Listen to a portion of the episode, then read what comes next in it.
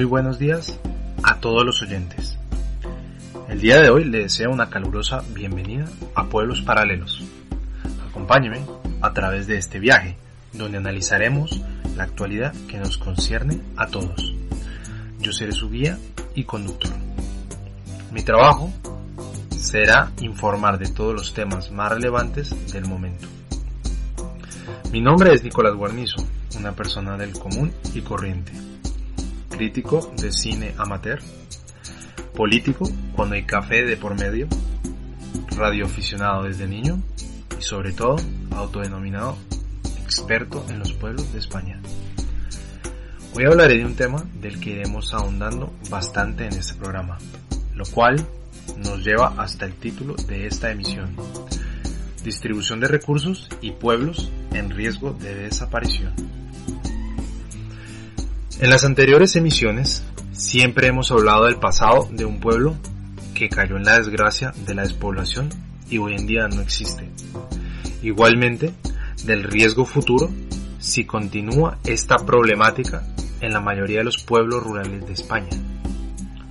Hoy hablaremos sobre lo actual, el presente de muchos lugares que forman el paisaje cultural español de los pueblos que están tan cerca de estar en el olvido que quizás no tengan una solución y solo sea cuestión de tiempo. Es bastante curioso ver cómo viven muchas personas en pueblos diminutos y cómo se palean estas situaciones que parecieran sobreponerse lentamente. Analizaremos cómo y cuándo se distribuyen estos añorados recursos materiales y monetarios para intentar darle una voz a los pueblos que atraviesan el duro camino de la despoblación. Le advierto que si usted reconoce que su pueblo está entre las características similares a lo que a continuación narraremos, es necesario que alce la voz y preste mucha atención hacia dónde se dirige su hogar. Así, habiendo conocido el pasado, podemos analizar el presente y reflexionar sobre el futuro. Si no ha escuchado las anteriores sesiones, puede que no entienda la urgencia de la problemática. Le recomiendo que lo haga en el formato podcast en la página web de la radio CLM Activa. Así conocerá de manera más profunda la situación en la que usted y todos vivimos. Primero, Comenzaremos con un par de datos sobre el territorio en el cual usted vive y quizás desconocía. Según datos del Ministerio de Política Territorial, Castilla-La Mancha tiene una población de 2.043.100 habitantes, lo que se traduce en un 4.5% de toda la población nacional. Y hay 26 personas por cada kilómetro cuadrado. Hay un total de 919 municipios, de los cuales el 92% tiene una población inferior a 5.000 habitantes. Estos datos generales son normales cuando se compara a una media nacional. Pero sin embargo, si lo vemos desde la perspectiva enfocada en el territorio de la comunidad, es bastante alarmante. En palabras más sencillas, los datos anteriores, aunque reales, son un poco mentirosos. Si analizamos como tal una ciudad intermedia o un pueblo, los datos disminuyen muy drásticamente. Estaríamos hablando de solo 9 personas por kilómetro cuadrado y un 94% de población muy por debajo de la media nacional. A esto le sumamos que el censo poblacional se hace anual pero cada día que pasa, un poblador se va de la región a buscar oportunidades de vida más equitativas en las grandes ciudades. En conclusión, Castilla-La Mancha se está quedando sin población. En los artículos de interés o en las películas siempre vemos historias sobre los pueblos de una persona, como Tomioka en Japón, o curiosidades como que está entre dos países, como el caso de Barl entre Holanda y Bélgica. o inclusive en donde el alcalde del pueblo es un perro, como en Cormorant en Estados Unidos. Sin embargo, para escuchar y ver sobre la peculiar situación de un pueblo sumido en la problemática de la despoblación, solo tiene que tomar el coche y dirigirse a la provincia de Toledo. Allí encontrará el pueblo más pequeño de toda España. Se llama Illán de Vacas y está situado en la comarca de Torrijos. Este lugar tiene una total población de 4 personas y según los diarios censales varía según la temporada, es decir, que incluso menos ciertos meses del año.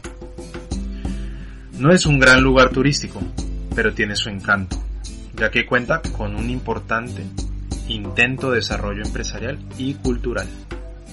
Tiene un alcalde que intenta fervientemente volver a repoblar esta zona, que una vez tuvo bastante población y era un centro histórico importante. Según el portal web diariosur.com, Illán de Vacas no va a menos, sino a más, porque hay proyectos fotovoltaicos de construcción de viviendas y de fabricación de hidrógeno. Explica Javier Boyaín, su regente por el partido del PP, que ganó por un sorprendente porcentaje del 100% de los votos, es decir, la totalidad del pueblo. También agregan que la falta de medios es el principal problema de la España vaciada y sería una pena que el municipio más pequeño de España, que todos deberíamos cuidar, acabe desapareciendo. Tomamos como por ejemplo este particular pueblo, porque sufre la despoblación no por inclemencias climáticas ni por lejanía, sino por las trabas burocráticas. Esta localidad no puede empadronar nuevos pobladores porque no cuenta con un secretario municipal. Esto genera una total desorganización de procesos y de organizaciones nuevas para el fomento a la repoblación.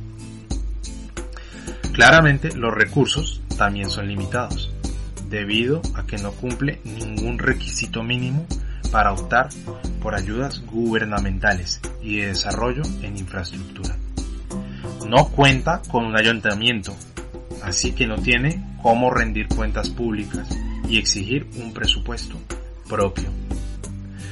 Ante esta situación, el alcalde ha enviado una carta al viceconsejero de Administración Local de la Junta de Castilla-La Mancha, José Miguel Camacho, pidiendo ayuda y una solución a un problema que en las propias palabras del alcalde ya dura años y consiste en la imposibilidad de dar de alta a gente en el censo porque tenemos solicitudes de personas que quieren incorporarse al municipio, pero las trabas burocráticas nos lo impiden. Como carecemos de secretario y no tenemos capacidad económica para poder cubrirlo, nos estamos quedando vacíos por la falta de apoyo y oportunidades. Esta realidad puede servir como material base para una serie de Netflix, pero sin embargo no es ningún chiste.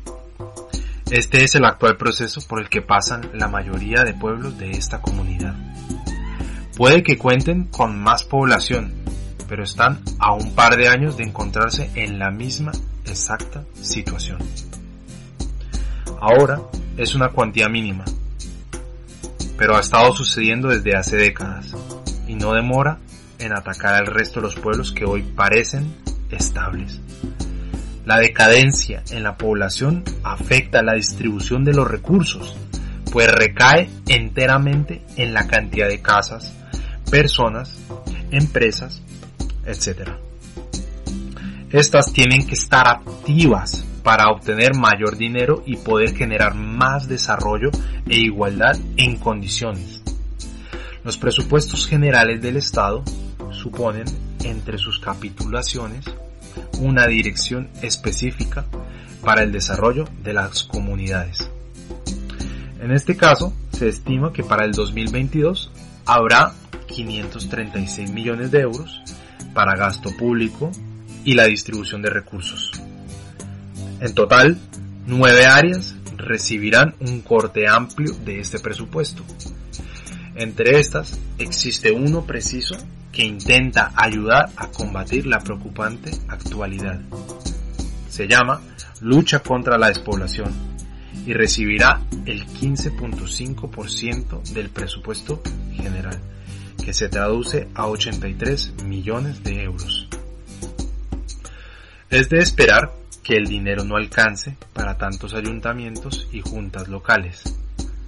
Pero más que distribución de dinero, necesita creación de nuevas iniciativas e innovación en cuanto a soluciones a corto plazo, porque la situación está al borde del colapso.